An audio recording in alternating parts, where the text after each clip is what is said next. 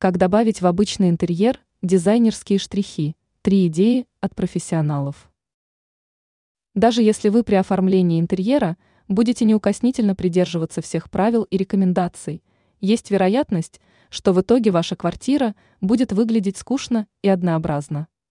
Чтобы этого не произошло, прислушайтесь к эксперту сетевого издания «Белновости», дизайнеру Юлии Тычина, раскрывшей несколько приемов – которые помогут преобразить ваше жилье и сделать его уникальным. Мебель-декор необычной формы. Интерьеры, созданные дизайнерами, выглядят очень гармонично и стильно, а все потому, что в них нет беспорядка и лишних деталей. Поэтому постарайтесь не перегружать апартаменты различными украшениями, используя минимум декоративных элементов. Если вы переживаете, что в этом случае комната будет выглядеть пустой – можно добавить необычные элементы мебели.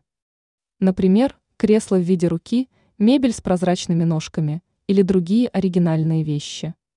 Такие предметы придают интерьеру индивидуальность и делают комнату более воздушной и свободной. При этом они не создают ощущения беспорядка и хаоса. Неожиданные цветовые решения. Цветовая гамма может существенно повлиять на внешний вид интерьера. Если ремонт уже завершен и основные цвета выбраны, не обязательно перекрашивать стены в другие оттенки. Вместо этого подыщите яркие контрастные цвета, а чтобы интерьер вашей квартиры не выглядел шаблонно, подыщите действительно необычные оттенки, к примеру, дерзкий горчичный, глубокий винный, нежный мятный, благородный изумрудный и другие. Некомплектная мебель. Тем, кто только выбирает мебель для комнаты – можно посоветовать не покупать сразу целый гарнитур, ведь такое решение выглядит скучно и неоригинально.